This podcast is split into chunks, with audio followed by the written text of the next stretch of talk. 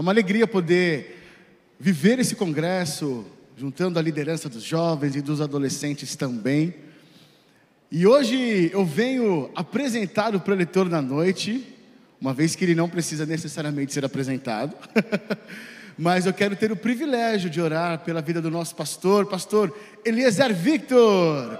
Por favor, venha até aqui.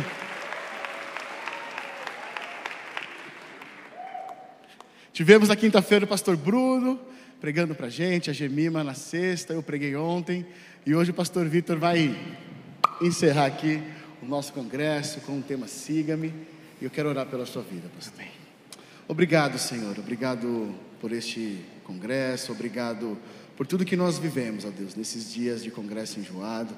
Nós colocamos diante do Senhor a vida do teu servo e que o Senhor possa usá-lo poderosamente nessa noite e que nós possamos ouvir aquilo que nós precisamos ouvir. Em nome de Jesus. Amém. Amém. Boa noite, pessoal. Que alegria estarmos juntos. Muito obrigado.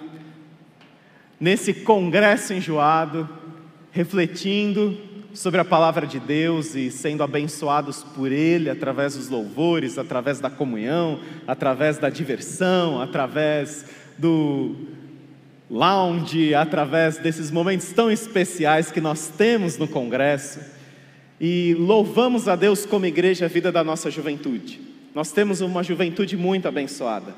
Nós temos jovens e adolescentes comprometidos com Deus, comprometidos com Jesus, que buscam fazer a diferença como servos do Senhor. E nós louvamos a Deus pela liderança dos jovens, dos adolescentes, pela vida do pastor Vini Bala. Nós louvamos a Deus por toda essa liderança e nós louvamos a Deus como igreja também pela liderança desta igreja, pelas antigas gerações, que nós só estamos aqui nesse espaço, que vocês estão vendo aqui, belíssimo, e todo ornamentado para o Congresso de Jovens e Adolescentes, porque nós temos as antigas gerações apoiando o trabalho com jovens e adolescentes. Isso é maravilhoso na Igreja de Jesus.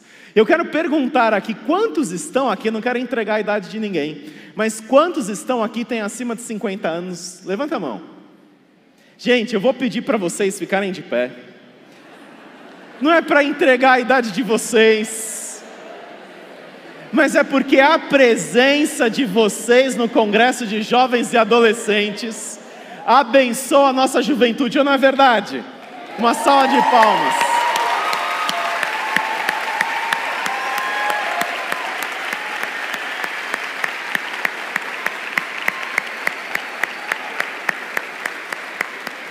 O fato de vocês estarem aqui, eu sei que tem membros antigos da PIBPEN aqui também o fato de você pode sentar, o pessoal quer sentar, né? O pessoal não quer muito entregar a idade.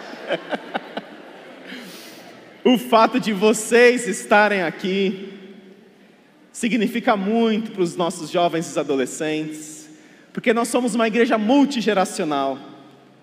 E o fato de vocês estarem aqui abençoa a vida dos nossos jovens e dos nossos adolescentes. E que nós possamos caminhar em unidade nós os respeitamos, nós os amamos, nós amamos as gerações passadas, a nossa igreja, nós os valorizamos, e é muito bom tê-los aqui, nesse congresso de juventude, nesse congresso de adolescentes, nesse congresso de jovens. E nós estamos refletindo sobre o tema Siga-me. E nós tivemos três mensagens abençoadíssimas nós tivemos na quinta-feira, pastor Bruno, na sexta-feira, a Gemima, no sábado, o pastor Vinícius, e cada um deles refletiu sobre um aspecto importante de sermos discípulos de Jesus.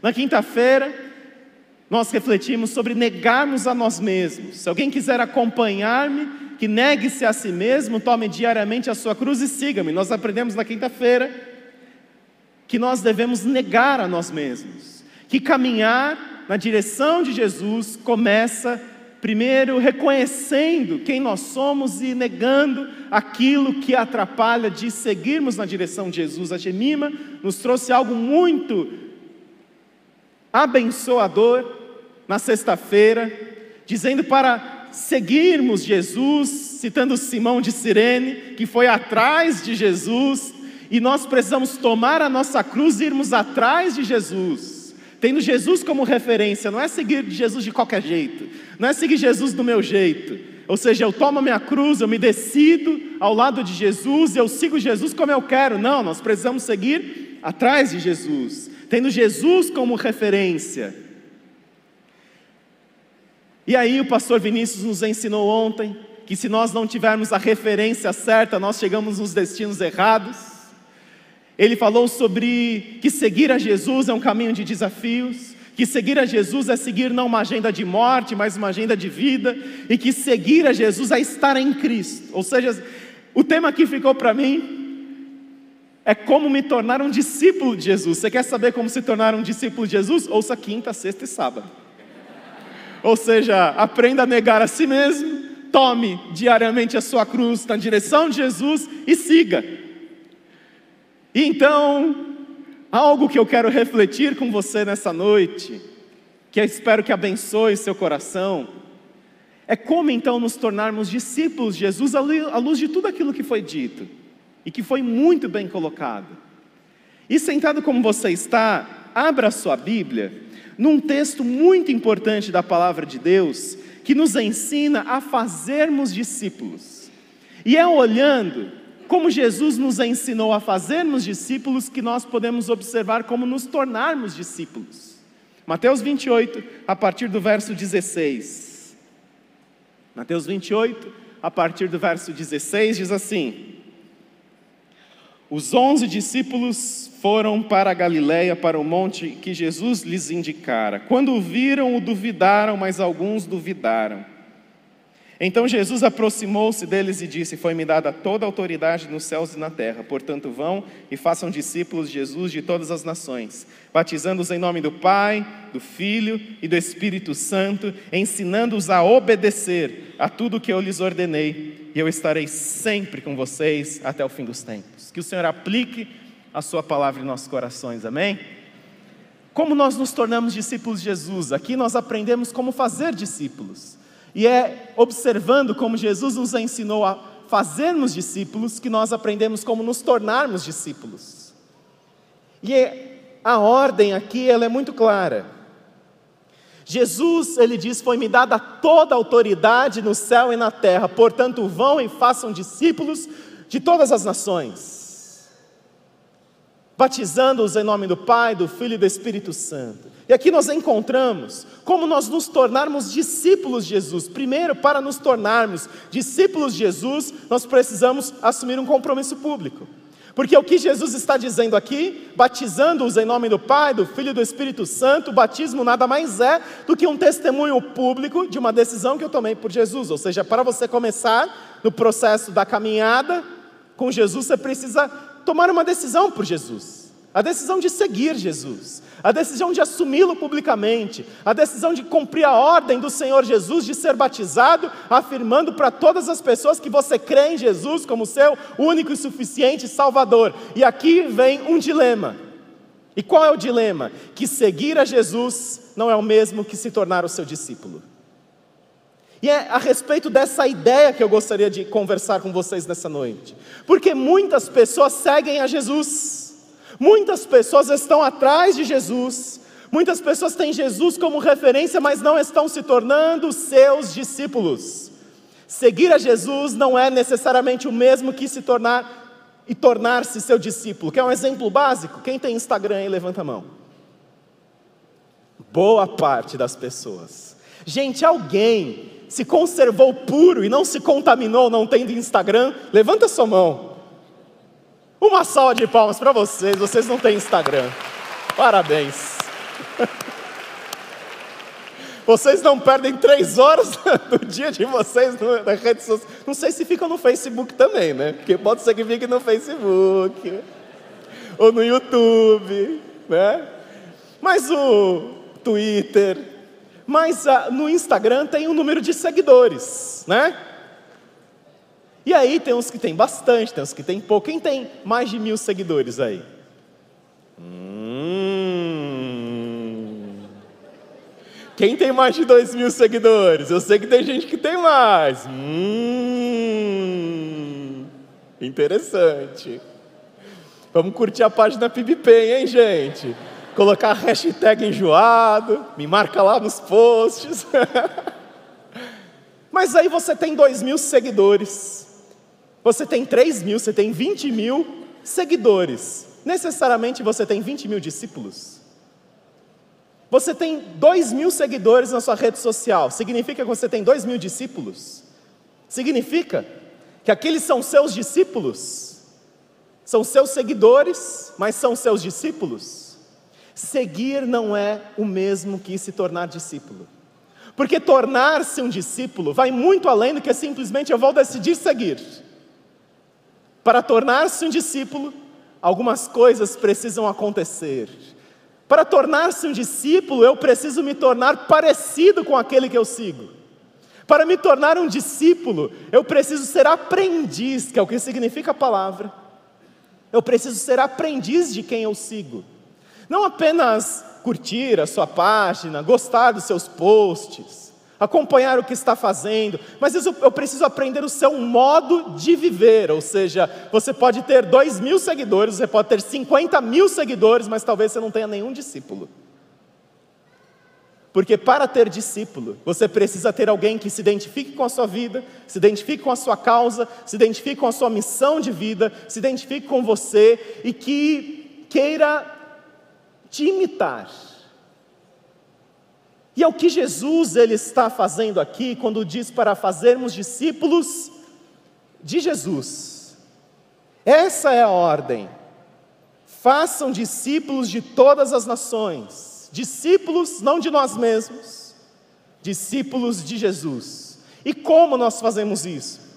Além de assumir um compromisso público, nós precisamos ensinar as pessoas algo fundamental aqui. E eu lembro de uma, de uma história que foi contada durante um dos grandes períodos de avivamento espiritual. No século XVIII, um pregador inglês, um, um teólogo, um pregador anglicano chamado George Whitfield. E ele pregava no século XVIII para grandes multidões. E uma vez pregando, para grandes multidões na Inglaterra. Centenas de centenas de centenas de milhares de pessoas tomaram uma decisão ao lado de Jesus. Decidiram, eu quero seguir. E aí perguntaram para ele: Nossa, quantos discípulos de Jesus nós temos nessa noite sendo formados? Ele disse o seguinte: Discípulos de Jesus nós só saberemos se temos daqui a 10 anos. Porque se tornar um discípulo não é instantâneo, seguir a Jesus sim. Você recebe a sua salvação, porque nós não somos salvos pelo que fazemos, pelo que deixamos de fazer. Você é salvo, você é adotado na família de Deus, você é regenerado, você é justificado, você é coberto de bênçãos celestiais. Mas se tornar um discípulo é um processo gradativo, em que há algo fundamental nesse texto, que Jesus fala ao nos mandarmos fazer discípulos, ele diz: ensinem a obedecer a tudo o que eu lhes ordenei.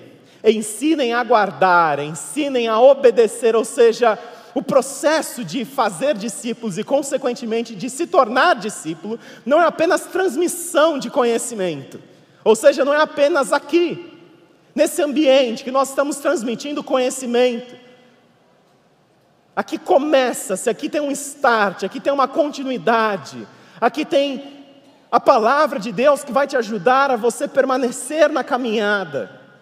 Mas o que nós precisamos fazer é ensinar as pessoas a obedecerem. Ensinar a obedecer. Quem é pai e mãe aqui? Levanta a mão.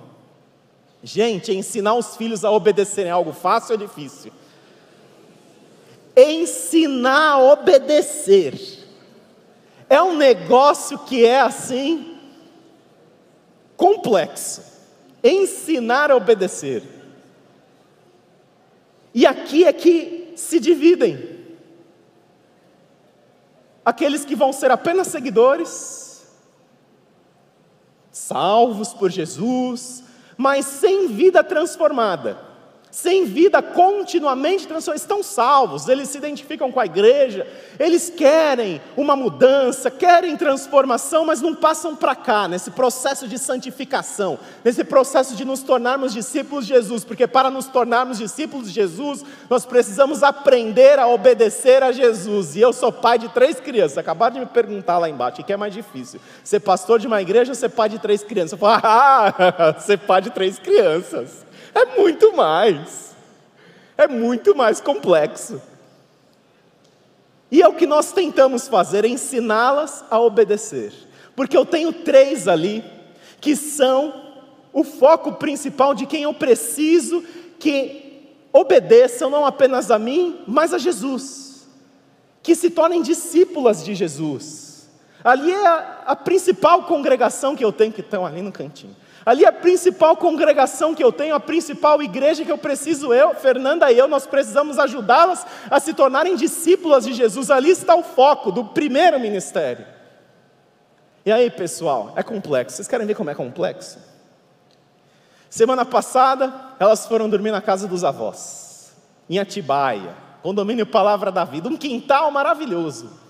Os meus pais têm. E aí, eles saíram na pressa, levando as três sozinhos. Eles são corajosos, só os dois levando as três para dormirem na casa deles. Corajosos, são avós corajosos. E aí, nessa correria, eles esqueceram a chave da casa deles na minha casa. E eles, quando chegaram lá, não conseguiam abrir a porta. Mas com criança é tudo festa, tudo maravilha, tudo é só você inventar alguma coisa ali, está tudo bem, elas nem percebem. Ele chamou um chaveiro, e aí foram lá e abriram a porta, maravilha. Só que eles estavam sem chave, eles não conseguiam trancar. Tiveram uma tarde maravilhosa, acenderam a lareira, minha mãe fez uma comida gostosa, chegou a hora de dormir. Eles colocaram as crianças para dormir no quarto, contaram historinha, pijaminha quentinho. E aí o que eles pensaram? Bom, a gente não trancou a porta, mas a gente está acostumado, às vezes, dormir com a porta destrancada. Agora você sabe que meus pais dormem com a porta destrancada, eles vão mais deixar destrancada. Às vezes tudo bem, então vamos deixar destrancado. Que perigo pode ter externo?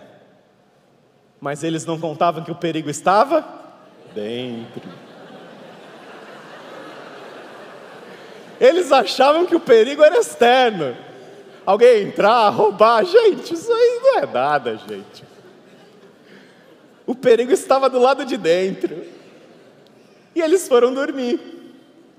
E aí, contaram a historinha, fizeram a oração, eles saíram do quarto e eles foram fazer as coisas deles, estavam quase dormindo, quando de repente eles escutam um barulho de criança. Fora da casa. E aí meu pai pensando assim, gente, a vizinha está com criança, fazendo bagunça essa hora. E deixaram, né?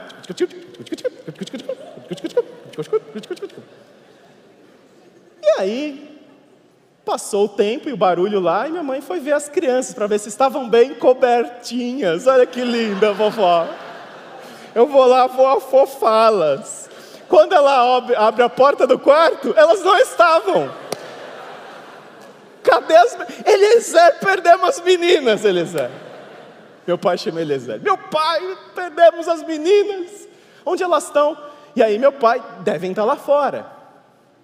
E aí eles não encontravam onde é que elas estavam, onde é que elas estavam, onde é que elas estavam, onde é que elas estavam, onde é que elas estavam. E meu pai já matou jararaca no quintal, meu pai já matou coral. E aí o coração deles começou a acelerar, começou a acelerar. Cadê as meninas? Cadê as meninas? As meninas estavam se divertindo no pier que tem ali na minha cara, a casa dos meus pais, que dá para piscina. Olha que bênção. E colocou todo mundo para dentro. E chegou a hora de dormir. E aí contaram história, contaram história. E graças a Deus elas estão vivas, estão até aqui. Mas como é que você vai ensinar a criança a obedecer? Como é que você ensina? Você, gente, você ali se organizou-se um motim. que tem uma líder que puxou as outras. E vamos, e tudo no escuro. Criança tem medo do escuro? Tem nada.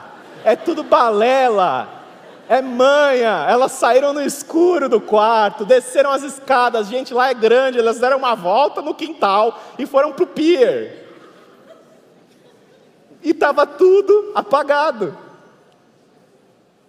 E aí nós precisamos ter a, a conversinha com elas. A famosa conversinha. E aí eu cheguei para uma delas, que eu não vou dizer o nome para não expô-las, já estão sendo expostas aqui mais do que tudo, estão achando divertido, vão repetir. E aí eu cheguei para elas assim: eu não gostei que você desobedeceu, porque a gente falou que não podia desobedecer o vovô e a vovó. Eu não gostei que vocês desobedeceram. Sabe o que ela virou para mim? Eu gostei. Foi tudo divertido. Essa adrenalina da rebeldia, essa adrenalina da desobediência nos acompanha desde. Gente, são uns anjinhos, não são? É, quem vê cara, não vê corre. São os anjinhos. E por mais que a gente cuide, e os avós cuidam muito bem, meus pais não vão desistir de levá-las para Atibaia. Por mais que os avós cuidem muito bem, os pais cuidem muito bem, sempre tem umas brechas que escapam que a gente nem imaginava que poderia escapar por ali. Porque existe em nós essa adrenalina da desobediência, existe em nós essa adrenalina da rebeldia. E como ensinar a obedecer? É ensinando que tem consequências? É uma forma. É ensinando que Quais são as nossas expectativas, que elas fiquem claras? É uma forma. Sendo assertivos no que a gente quer, no que a gente não quer, é uma forma. Sabendo que existem consequências para as nossas escolhas, é uma forma. Sabendo que vai existir punição, castigo, repreensão, disciplina, visando a restauração, visando que esse comportamento não ocorra, é uma forma. Mas você sabe como Jesus ele nos ensina a obedecer? Jesus ele nos ensina a obedecer, primeiro, sofrendo as consequências da nossa fuga em si mesmo. É impressionante Jesus. Porque em Jesus, em vez de pegar o chinelo e dar na gente por causa do nosso pecado, Jesus ele sofre a consequência, porque ele primeiro vai ensinar o seguinte: o seu pecado é coisa séria, a sua rebeldia é coisa séria, a sua desobediência é coisa séria. E eu vim aqui pagar o preço, eu morro por você. E aí, quando Jesus ele vem a esse mundo, quando Jesus ele ele se coloca no nosso lugar na cruz do Calvário, o seu sacrifício, a nossa vida de obediência não é para não sofrermos punição, porque os nossos pecados estão todos perdoados a gente passa a obedecer, porque tudo que a gente não quer fazer é desagradar o Senhor, e a obediência se torna não um fardo, obediência se torna adoração. A obediência se torna uma consequência da nossa vida com Deus, em que tudo que nós nós não queremos é desobedecer. Existe em nós essa inclinação da adrenalina do pecado, da adrenalina da desobediência que escapa pelos dedos mesmo os pais sendo muito cuidadosos com seus filhos. Deus nos orientando com a Sua palavra, mas Ele nos estimula a obediência, dizendo: Eu morri no seu lugar, o seu pecado tem consequência. Eu morri no seu lugar, eu sofri no seu lugar, eu sofri horrores no seu lugar, e você vai continuar com essa vida de miséria, achando que a adrenalina está fora de casa? como fez o filho pródigo. Ele tinha tudo dentro de casa, ele tinha um lar quentinho, ele tinha um cuidado do seu pai, ele tinha comida, mas ele achou que a adrenalina estava fora da casa do pai, que a adrenalina estava no quintal, que a adrenalina estava na desobediência, que a adrenalina estava na rebeldia, e quando ele se viu comendo comida de porcos, ele disse: Que vida miserável é essa? E ele volta E nós precisamos prestar atenção na nossa própria vida, porque nós estamos vivendo, muitas vezes nessa adrenalina da desobediência, achando que a vida está, vamos sair de casa, Vamos aqui, vai ser legal, vai ser bacana. E não está, porque o perigo está lá fora e você o fato de falar para você fique aqui, não sai de casa, você não pode sair à meia-noite de casa. Você não pode. Algo terrível pode acontecer com você, são três crianças. E Deus fala a mesma coisa: você não pode sair da minha presença, você não pode deixar de obedecer a minha palavra, não porque você, eu, eu quero o politicamente correto, não porque a vida cristã é uma vida de regras, não, é porque o melhor para você é esse. Ou seja, Jesus nos ensina a obedecê-lo, morrendo no nosso lugar e dizendo a melhor vida é permanecer junto com o Pai. Não ache que, como o filho pródigo fez, como minhas filhas fizeram, que a alegria, a adrenalina está fora da casa. Não está, pessoal, não está. Só que a gente acha que está. E aí a gente sofre as consequências. E não é porque Deus puniu, porque é assim a gente, não é? A gente corre a 100 quilômetros na Radial Leste, a gente sofre um acidente, a gente fala o quê? Porque Deus me abandonou. É um drama, claro, mas a culpa foi sua, você que saiu de casa, você que não obedeceu. Ou seja, não culpe a Deus por uma irresponsabilidade sua. Mas o que Deus faz? Ele não apenas nos ensina a obedecer com coerção, com manipulação. O que Jesus nos ensina a obedecer é morrendo no nosso lugar e nos concedendo o Espírito Santo, que é quem efetua em nós tanto querer como realizar. Olha que bênção, porque é aquilo que Ele vai dizer que é o melhor para nós, que nós não temos a inclinação natural para fazer isso, Ele vai nos dar o Espírito Santo para justamente nos inclinar à obediência. E aí, ele sabe que esse processo é longo, ele sabe que esse processo é difícil, ele vai dizer aqui: fica tranquilo, eu estarei todos os dias com vocês, fica tranquila, porque mesmo quando você sair da casa, mesmo quando você sair da casa achando que a vida está lá fora, ei, eu vou estar todos os dias com você. E muitas vezes eu vou ter que te buscar num lugar de trevas, num lugar de morte, você vai sofrer as consequências. A gente sofre. Elas ficaram com algumas consequências. A gente sofre as consequências das nossas escolhas, das nossas escolhas desastrosas, a gente sofre as consequências. Mas mesmo assim, Ei, fique em paz. Jesus disse: Eu estarei com vocês todos os dias até a consumação dos séculos. O seu pecado não pode me parar. Porque assim como os meus pais, eles saíram daquela casa para buscarem elas onde elas estavam.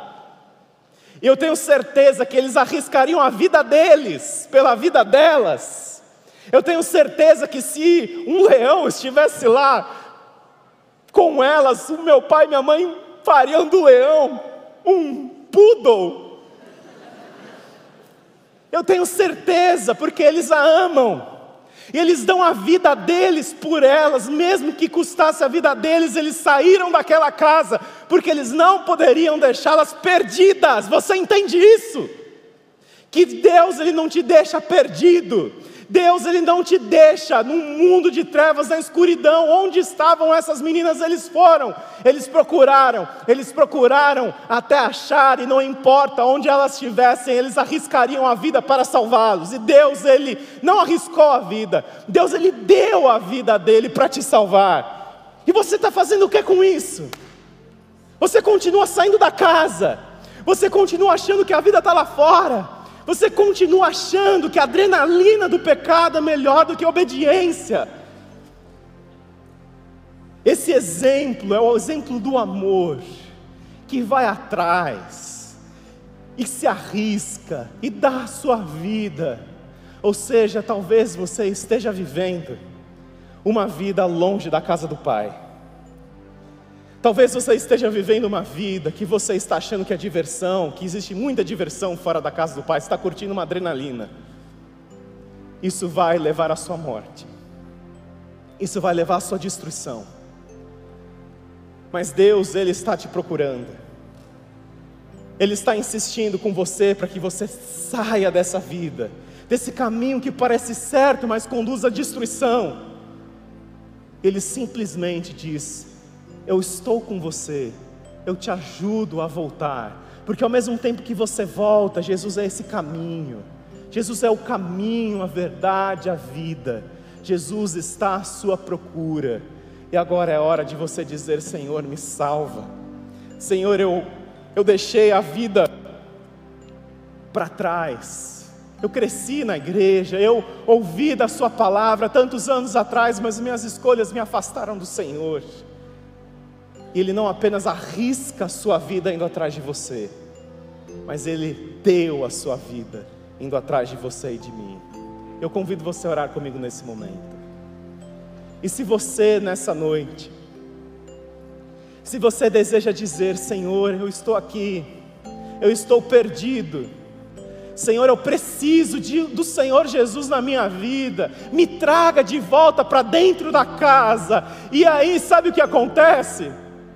Assim como a minha mãe limpou as meninas porque elas tinham ido para o barro, elas estavam todas sujas, limpou, deixou elas prontinhas e cheirosinhas para o sono de novo. Quando o filho pródigo voltou para casa, o pai ele deu as sandálias, ele deu o anel, ele trocou a roupa. Ou seja, Jesus faz o mesmo com você, só que você precisa dizer: Senhor, eu eu estou perdido e muitas vezes nós nem sabemos que estamos, porque nós nos enganamos tanto que nós achamos que estamos na nossa maior diversão, mas nós estamos em perigo, nós estamos perdidos. E Jesus, nessa noite, Ele quer te trazer para a casa do Pai, onde não há apenas segurança, mas a vida. E se você quer assumir um compromisso com Jesus, eu vou pedir para você uma coisa assim, fora da curva, para você talvez que você saia do seu lugar, que você venha até aqui à frente, dizendo: Senhor Jesus, eu quero o Senhor na minha vida, eu quero voltar na casa do Pai. Se você quer esse compromisso, ore comigo nesse momento, Senhor Jesus. Eu quero retornar para a casa do Pai, eu quero abandonar a minha vida de pecado, porque a verdadeira vida está na comunhão com Jesus. Saia do seu lugar, se você fez essa oração, e venha até aqui à frente. Isso é entre você e Deus. Você precisa retornar para a comunhão com o Pai. Você precisa retornar para a comunhão com Jesus. Pode vir para cá, tenha coragem de fazer isso. Deus abençoe vocês. Podem vir para cá. Se você quer fazer isso nessa noite, isso é entre você e Deus. Ah, mas as pessoas vão saber que eu estou perdida. Não se importe com as pessoas. Se importe em você colocar isso diante de Deus nessa noite. Ah, mas eu não estou tão perdido assim. Não se importe com o que outras pessoas vão pensar. Esse é o seu momento com Deus, e um momento não para te humilhar vindo aqui na frente, não. Esse é um momento para você marcar, que você saia e que você retorne para a casa do Pai, reconhecendo Jesus, a vida está na comunhão contigo. A vida está com Jesus, não está fora da casa do Pai. Você quer reconhecer, você quer afirmar isso publicamente? Isso é para os corajosos, para esses que estão fazendo aqui isso essa noite. Você quer afirmar publicamente, Senhor Jesus, a vida está na tua casa, a vida está na tua na comunhão contigo, a vida não está fora da casa, a vida não está distante de um relacionamento com Jesus. Eu me torno um discípulo aprendendo que a verdadeira vida está na comunhão com o Pai. Saia do seu lugar, vem aqui para frente, antes que o diabo destrua a sua vida. Isso não é discurso de politicamente correto, de religiosamente correto. Isso é discurso de vida pessoal. Porque toda vez que nós nos afastamos do caminhos, do, dos caminhos do Senhor, nós sofremos, mas o Pai sofre muito mais. Se há mais alguém, pode vir para cá, se essa é a sua oração. E você quer afirmar publicamente, perante essas pessoas que estão aqui, que vão orar por você, perante Deus, dizendo: Senhor, eu reconheço, a vida está no relacionamento com o Senhor. E o pecado, ele é atraente. O pecado sempre vai fazer com que você abra a porta e saia, achando que lá fora tem uma adrenalina muito louca que vai trazer coisas para você que lá dentro você não tem, não. Lá é lugar de morte, lá é lugar de trevas, lá é lugar de escuridão. Mas alguém pode sair do seu lugar, você que está conosco de forma online, você pode afirmar essa oração também. Eu convido todos nesse momento a se colocarem em pé. E se você trava uma luta espiritual nessa noite, saia do seu lugar, venha até aqui à frente, reconhecendo Jesus como aquele que tem o melhor para você. Jesus, ele nos ensina a obedecer com a sua presença em nós, que nos perdoa, que nos traz de volta, que nos restaura, que nos traz de volta, dizendo: Eu te amo, eu não desisto de você, a minha presença te basta, a minha graça te basta.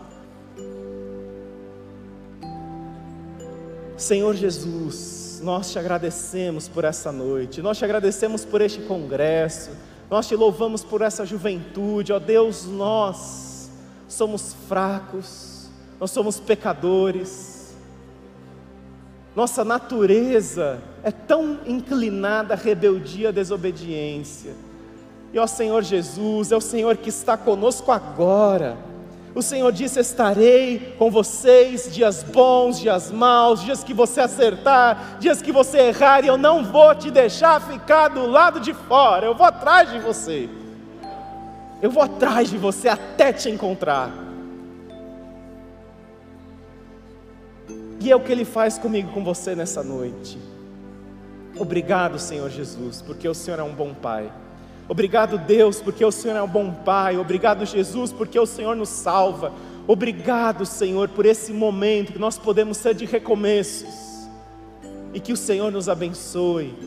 Que nós nunca possamos nos iludir que a adrenalina está em sair da casa, porque permanecer é bênção.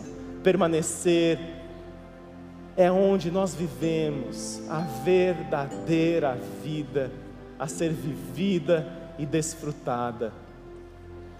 E se você se sentir confortável, estenda a sua mão na direção destes que estão aqui na frente. E você vai dizer comigo em voz alta: Senhor Jesus, abençoe essas pessoas na retomada do relacionamento contigo. Ajuda-me a reconhecer e a viver a verdadeira vida que está dentro da casa do Pai. Deus te abençoe, em nome de Jesus, pode voltar ao seu lugar. Deus te abençoe.